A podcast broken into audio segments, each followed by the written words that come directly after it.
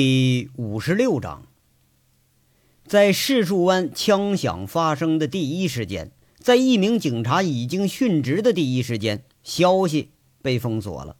为了迅速抓捕持枪拒捕的嫌疑人，长平各个路口不到半个小时，已经处处设卡。对于偶然还是必然，或者说是偶然中的必然，这都不重要了。重要的是要把这开枪的嫌疑人给抓回来。这枪声响起的时候，杨伟和罗光宇正步态悠闲的进了碧螺春包间这优雅的小包间里头啊，小而精致，古色古香的小茶桌，面对面的坐着两个人，桌子上是很精致的小气炉，火上热着精致的泥壶，现热现饮。据说呀，这个玩意儿叫茶道。正常情况呢，还是得有一个伺候的美女在这泡茶。不过看样，这俩人是在谈什么事儿，把服务员给赶出去了。坐着的两个人，一个是浓眉高个子，典型的北方人，不认识；一个呢，戴着眼镜，留着汉奸头，光可见人的头发比外面现在那光线还亮。这正是上官日成。什么人？出家！那个大汉斥喝一声，眼瞪着是一副怒容。陌生人闯进来，好像让他很生气。上官日成呢？看样子涵养不错，他没吭声，没制止，更没留人，眼睛里头闪过了一丝诧异，不知道是诧异杨伟的出现，还是在诧异杨伟这么快就出现。听见没有？让你们出去！那位大汉拍着桌子，那茶杯震的是嗡嗡直响。杨伟还没动的时候，光头骡子已经按耐不住了，嘴里骂了一句：“我他妈操死你老娘的啊！”他顺手提了这房间里装饰用的大瓷壶，学着杨伟的样子，以迅雷不及掩耳之势，朝着那人直接就砸上去了。那大汉伸手一挡，却是猛然觉着力不如人。这人高马大的光头骡子往下一砸，那人往后一仰，身子就站起来了，却没注意到啊，站在旁边没动那人更损。那热气腾腾的小茶壶正煮在火上呢，这人腿一抬，脚一蹬。尽力是恰到好处，那壶带着炉火，噼里啪啦一下子就朝着大汉下身飞过去了。这一壶滚烫的水正扬在大汉的小腹部位，那人一惊，弓着身子，手忙不迭地撩着衣服在那拍打。得了，这功夫，光头骡子瞅准了空当，大茶壶是咣当一家伙就砸在那人脑袋上了，瓷片子、水、茶叶这就散了一地，捎带着。大汉也躺下了，操你妈的！我看你还横！我操的！光头骡子拍拍手，吸吸鼻子，像邀功似的看着杨伟。杨伟笑着竖了竖大拇指。就单凭力量的光头骡子，那本身他就是个猛人，打一般人那是手到擒拿。哎，这人堪堪的，他还躲过一击了，倒也是不算弱。上官日成呢？他偏偏就像看热闹似的，还是微笑着，没吭声，这就让人觉着有点诧异了。服务员一敲门，光头骡子这回学乖了，一亮假证，喊着：“别打扰啊，警察办案呢。”说着不容分说，把服务员给关门外去了。上官，看来你对今天是早有准备呀，到现在还能坐得住啊？杨伟一边说话一边看着上官日成的表情，现在他有点摸不透了。哎，哎呀，哎呦，我操！光头骡子踢踢地上那个人，一看他腰里头居然还揣着家伙呢，俯着身一拽出来，却是一把枪。当时惊的，哎，我操，至至于的吗？喝茶都他妈揣着枪来了。上官的笑意更浓了。这杨伟一下子明白了，一看那枪他就明白了。他苦笑着看看傻愣的光头骡子，说了：“恭喜你呀，老罗呀！你这一家伙干翻了个真警察，奉承你现在是当之无愧的老大了啊！你是吗？”光头骡子应了一声，刚才还洋洋得意呢，还还在那以为杨伟吓唬自己呢。你手里头那把是警枪，笨蛋！杨伟悻悻地说着，看看光头骡子一脸嚣张那个蠢样。简直都不知道这个货呀，他是怎么混到现在的？这啥玩意儿？光头骡子一惊，那像烫手似的，一把就把枪给扔地上了。你瞅你那点出息！杨伟很无奈，自己俯身把枪捡起来了，在躺着那人身上把枪擦干净，手里头随意挽了个枪花，很潇洒的打开保险，看看侧面坐着的上官日成，却是挺不屑的说：“上官，你知道我，我也知道你，你知道啊，如果有麻烦，我会怎么办？那我就不藏着掖着了。怎么着？找个地方说话呀？啊，那……”悉听尊便。上官日成倒是比这俩人是有涵养多了，缓缓的站起了身脸色上并没见着他有多少恐惧的成分。他妈了个逼的！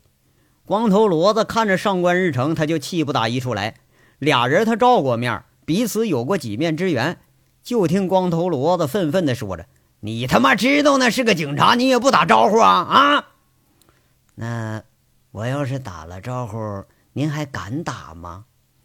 上官日成揶揄的笑着，这话噎了光头骡子一句，他愣是没接上来。上官呢，却是经历过大场面的，起身拿着东西就在那看着杨伟。二位啊，怎么着？躺着这位就扔这儿啊？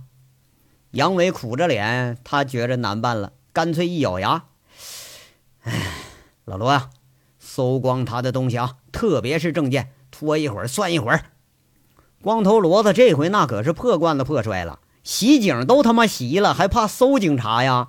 他上去三下五除二，把这人手机、证件、钱包、捎带着这全都拎在手里了，把人扶着给扔到椅子上，这才回头跟杨伟一左一右挟持着。一出门，杨伟那枪捅捅上官的腰，轻声说着：“上官，要是有任何意外的话，我保证。”先躺下的绝对是你，哎，放心，杨老大，我知道你的手段。上官笑着，是头也不回，却是很从容的走着。三个人就像好朋友似的下楼了，出了门厅，上了车。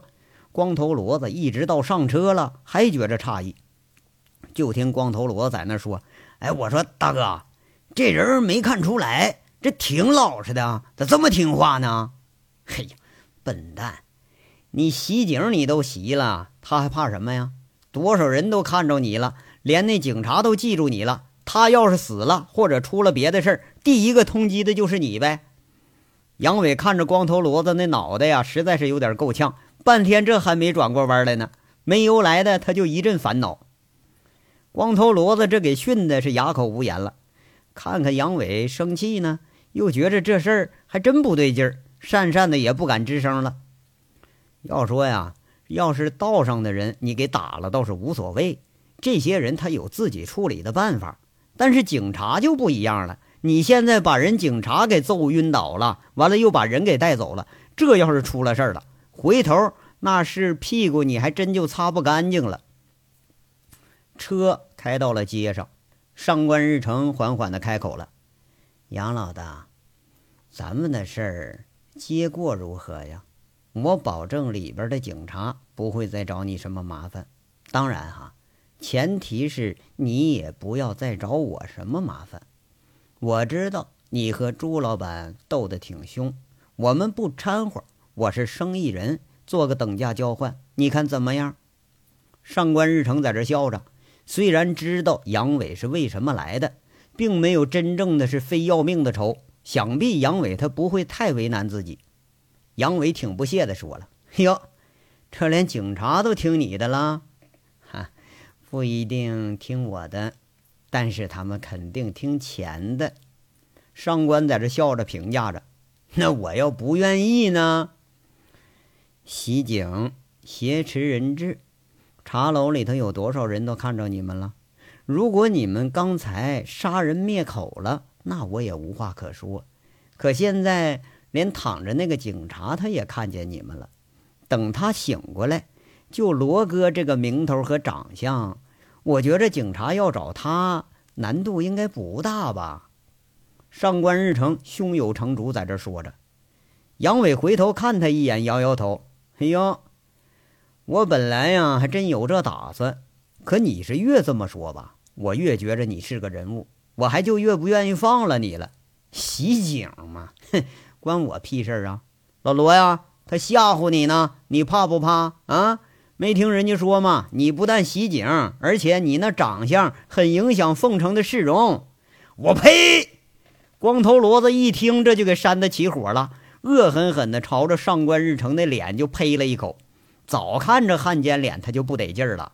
听这话说的，哎，还挺有没有道理可讲。那一巴掌、两巴掌，噼里啪啦就扇了上官日成好几个大嘴巴子。这扇完了，好像还不解气，又咚咚咚摁着上官日成在后背上干了人家好几拳。这动脑筋和靠嘴巴吃饭的前客，遇上这个凭拳头说话的流氓，那他可真就没什么可解释的余地。杨伟还就好像是故意的似的，指使着光头骡子打人。完了，他还饶有兴致的搬着后视镜在那儿看上官日成的反应。刚刚一收拳，还没等坐稳呢。问题又来了，后面隐隐约约的追着一辆警车，居然上来了。刚开始杨伟还不在意，过了一会儿，这车是越来越近，连光头骡子也给吓着了。他不时的看看后面，嘴里喊着：“哎，哥哥呀，这警察不能反应这么快吧？我他妈日死他个娘的，这就追上来了！”上官日成是难能可贵的笑着继续说了：“哈哈，对不起了，二位。”可能你们没注意，有人暗中跟踪保护我。我刚才已经示警了，我相信他们已经报警了。你们现在多加了一条挟持挟持人质的罪名，还不知道一会儿这警车追上来，两位会不会拒捕呢？上官在那儿抹抹嘴角的血，俯身找了半天，才找着打变形的金边眼镜，那很有气度的在这说着话。杨伟是暗暗心惊啊，这个人的笃定功夫，甚至要比陈大拿是只强不差，怪不得让陈大拿很倚重呢。老罗，搜他身！杨伟心里挺着急，在这喊了一声。光头骡子揪着人呢，还没搜上官日成呢，倒是先把东西给拿出来了。这除了手机、钱包、车钥匙之外，倒是多了一个小小的电子的东西。光头骡子看不懂，就递给杨伟了。杨伟一看也不懂，挺不屑，把东西往外边一扔。操，不认识，吓唬谁呢？这是。要说这俩流氓根本就是锤头对着高科技。光头骡子他是真不懂，杨伟呢，看样懂的也不比那光头骡子多多少。杨老大，以我对你的了解，你应该清楚，我没说假话。如果你愿意，刚才的协议还有效。咱们井水不犯河水，怎么样啊？上官日成好像被打了，他还没生气，仍然是心平气气和，在这商量着。警车这功夫是越来越近了，就一辆闪着警灯的车一直咬在后边。现在连光头骡子也相信了，这小子八成他没说假话。杨伟开着车，保持着匀速，看看倒车镜里那警车，伸脖子说了：“老罗啊。”你看咋办呢？警察是你打的，这上官也是你揍的，我可没啥事儿啊。啥啥？大哥，就这话你都能说出来？那我干脆把他给整死得了，要不放了吧？光头骡子当时吓一跳，你想死啊你呀？你缴了警枪，打了警察，又打了上官，谁能放过你呀？啊！回头不管哪一方要逮着你，他们都整不死你都怪了。你傻吧你呀！杨伟又在这批评上了，这话里头好像是煽风点火呢。那要说光棍眼睛里不揉沙子，要坏你得坏到家。杨伟这话就是在这挑唆呢。哎呀，对呀，操他干妈的，差点上当了哈！光头骡子说着，他又把这害怕给忘了，被杨伟的话这回给说动了，生气的又干了上官日成一拳。上官同志是哎呦一声，弯腰抱着胸，就听光头骡子恶狠狠地说着：“妈了个逼的，干脆直接先把他整死得了。”这秀才遇到了大头兵，从来那都是有理说不清。上官日成被这俩流氓给折腾的是哭笑不得，努力输着气说着：“哎，杨老大，你们要是寻死啊，可别说兄弟我没提醒啊。”袭警、抢警车啊，抢警枪，外带挟持人质，那你们这回可是真死定了！有你们两位老大作伴，那我可是挺风光啊。上官日成好像是豁出去了。光头骡子一听，这心里还真有点犯怵了，也顾不上揍着上官日成了，又凑上来了。大哥，这小子说的好像有点道理啊。那枪可是还在你身上呢，那枪可不是我抢的。哎呦我操！哎，大哥，警车加速了，追上来了。光头骡子虽然他很悍勇，但是属于那种头脑不太灵光的悍勇，一急之下，他什么胡话都敢说。对呀。警枪还在这儿呢，哈！我差点都给忘了。杨伟猛地把枪给掏出来了，吓得光头骡子一跳。就见杨伟是吱嘎一脚一踩刹车，喊着：“老罗，坐好了，反正都他妈已经袭警了，再袭一次算个屌啊！跟我咱们就拴他妈一块了。将来你要跑路，好歹咱们也有个照应。”杨伟也不知道他是真愣还是假傻呀，不过这气势装的是十足。行嘞。有大哥带着亡命天涯，我怕个屌啊！光头骡子痛痛快快喊了一句，那喊的是血性十足。回头又一大嘴巴子扇在上官日成的那脸上了，他挺不屑的说着：“看着没有，这才是兄弟呢，这才叫大哥呢。”上官日成摇摇头，再看看这一对儿，这是真没治了。杨伟车一停，警车也停了。那警车刚一停。杨伟知道上官他可没说差，却是马上又一放离合，车又起步了。警车这时候拉着警灯，呼啸着就追上来了，喊话器里喊着：“停车，停车！前面那车停车！”车向前行驶了有一公里，快到城市的外环路口，这人烟稀少的时候，杨伟踩着刹车，单手猛打方向盘，车身擦着地，尖利的嘶叫着，直接来了个大回环，一下子车就掉头了。跟这警察成了正面对决了，后面那警车猝不及防，哪想到还有这么猛的车呀？赶紧是踩刹车，一转之下，杨伟看见车里头并排有俩人，他一脚油门是车边走，车窗户缓缓的放了下来，距离到三十米左右的时候，左手拿着枪，呼通就一枪，那警车咚的一声爆了一家伙，顿时就像喝醉了酒似的，歪歪扭扭冲上马路牙子了。这车轮胎给打爆了，收起枪，摇起窗户，一转弯，踩油门，雪佛兰瞬间加速，一溜烟这就没影了。这一枪如同惊鸿一现，电光火石，雷霆万钧，眨眼之间就摆脱了警车的追踪。车里后座这俩人啊，光头骡子看的是心惊肉跳，上官日成看的是目瞪口呆，一转眼。又是一个当街袭击警车，这次连脑子不太灵光的这个呃光头骡子也觉着心下怵然了。这上官日成那更是沉默了，杨伟却好像是个没事人似的，绕着外环路又走了几公里，把这个呃稳稳的车又给转回去，停在市边上某一处，换上了光头骡子的车，打发走了光头骡子手下和那个被抓的古风，又继续上路了。那车依旧是绕着外环路走，光头骡子是心惊肉跳啊！半晌无语之后，心下惨然，喃喃地说着：“大哥，这回兄弟我可有机会跟着你回山上放羊去了。要跑路，你可不能丢下我不管呐！啊，你说吧，打警察、抢警枪、打警车，一晚上的事，你这辈子你都洗不干净了。”光头骡子只想吐苦水呀。以前听说过，说这个大哥胆儿挺大。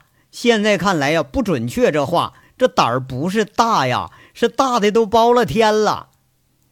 杨伟开着车，笑着不以为然地说了：“嘿嘿，我不但不回山上，而且我现在就回市里头招摇一圈去。”光头骡子心里更心惊了，吧唧着嘴，他没话说了。那怨不得说人家是大哥呢，咱是小兄弟。就这胆儿，他妈的再活一辈子，咱也撵不上他呀！杨伟转了一圈，还真就把这车往市里开，开着车笑着问着：“上官呐，怎么样？你还有什么话可说呀？这戏耍完了吧？啊，要完了，那我可得找个地方跟你聊聊了啊！”光头骡子看着上官日成，上官是保持着沉默。光头骡子这回按耐不住了，诧异的问着。这啥啥意思？这是那警察警车是是假的呀？嘿嘿，绝对是真的。上官呐，刚刚茶座的停的那个警车呀，我相信就是茶座上那位的。不过那不是凤城的警车，是长平的。你们是在商量什么事儿，对吧？虽然我不认识你那个什么高科技仪器，我相信也是真的。出来不到十分钟，警车就跟上来了，也是真的。可我相信这辆警车应该是你手下叫来的，私人性质的，没人报警。小样，吓唬我呢！杨伟在这揶揄的说着，光头骡子侧着耳朵听着，哎，一路来来回回看着，这还真就没啥动静。直到一直开进了泽州大路上，那依然是平平静静，像往常一样，这才相信了几分。不过他有点傻眼了，没整明白怎么回事一直沉默的上官日成这时候才开口了，冷冷的说着：“哼，你可开枪了？那支警枪一响，你还有跑吗？”“哎呦，哎呀，我是文盲，你是枪盲啊！”杨伟笑着给解释：“那个小破警枪射程不过五十米，根本打不透高速行进中的越野警车的轮胎啊！我用的是我自己的枪，这种黑枪打警察里头就没听说过。呃，能有几个人干出这事儿来？这种枪你要是能给我查出来，这几率基本等于零。那个被打晕的警察，我相信。”暂时他不敢报案，枪丢了，基本就等于他这身警服就丢了。我想啊，他一定会想办法通过你或者其他人来找这把枪。只要枪不响，他就有机会。所以呀，警枪我怎么可能用啊？要说你这笨蛋，而且哈，我还可以告诉你，我认识的警察不比你少。我能想出一百种办法来栽赃他，他的手包、他的证件、他的钱全在我手里呢。我直接塞上几包货，我给他报到公安局。你说他是个什么下场？切！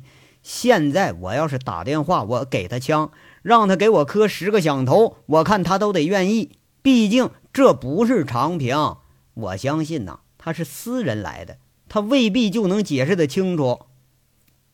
杨伟。撂出这么个包袱来，光头罗听的是目瞪口呆，感情啊这里头还有这么大说道呢，却不知道杨伟对警察的了解程度不亚于对规则外这些烂事儿的了解程度。警察要丢了枪，光那来来回回的督查查你几遍，那都不是一般人能受得了的。上官日成的涵养是终于把持不住了，有点讪讪的问着：“你怎么猜到？”这追来的警车是我们的人呢，那如果要报警的话呀，警车来不了这么快，连老罗都看出来了，我能看不出来呀？如果说是报警的话，我已经打爆了一辆警车轮胎了，现在满大街应该都是警车警笛声了吧？这两辆警车里头，我看八成都是受你指挥的吧，或者说是受钱指挥的吧？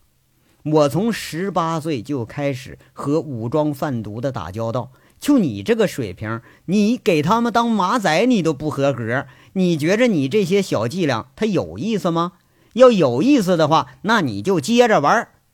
杨伟很不屑地跟他说着。这等了半晌，匀速地行驶在大街顶上，果然是一点意外都没有。光头骡子倒是啧啧称奇了。回头准备啊，收拾上官日成一顿，再他妈揍他一顿。却见这个老白脸有点是垂头丧气了，连光头骡子也觉着再揍他也没啥意思了。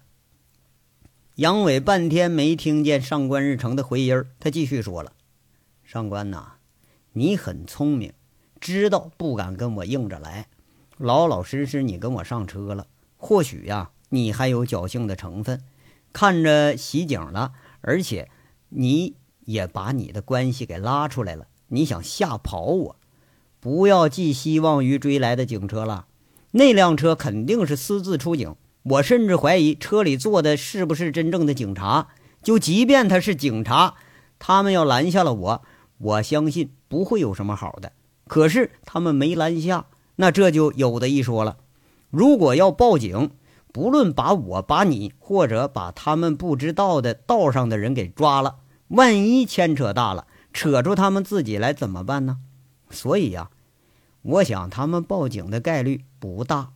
就这种情况，不报警，自己换个轮胎，立马走人，反正也没几个人看见，这样那不更好吗？至于你呀，既然他们无法控制，自然不会交给其他的警察。说不定他们希望啊，你被灭了才好呢。你不会开口，那他们岂不是更安全呢？我知道你不想，你也不敢惹我，想跟我井水不犯河水。好，老老实实的在做你这个托家生意，可是我不一样，惹了我的人，不管我惹得起惹不起，我都会不择手段，死缠烂打，直到把他收拾趴下为止。现在你还有什么话可说吗？杨伟把自己在瞬间做出的判断，这才露了个底儿，讲的很仔细。哎，服了，我认栽。上官日成长叹了一口气，靠着椅背：“哎呀，我我也服了呀！”光头骡子也是长吁了一口气，莫名其妙跟着上官日成发出了一句感慨。这章到这儿就说完了，下章稍后接着说。感谢大家的收听。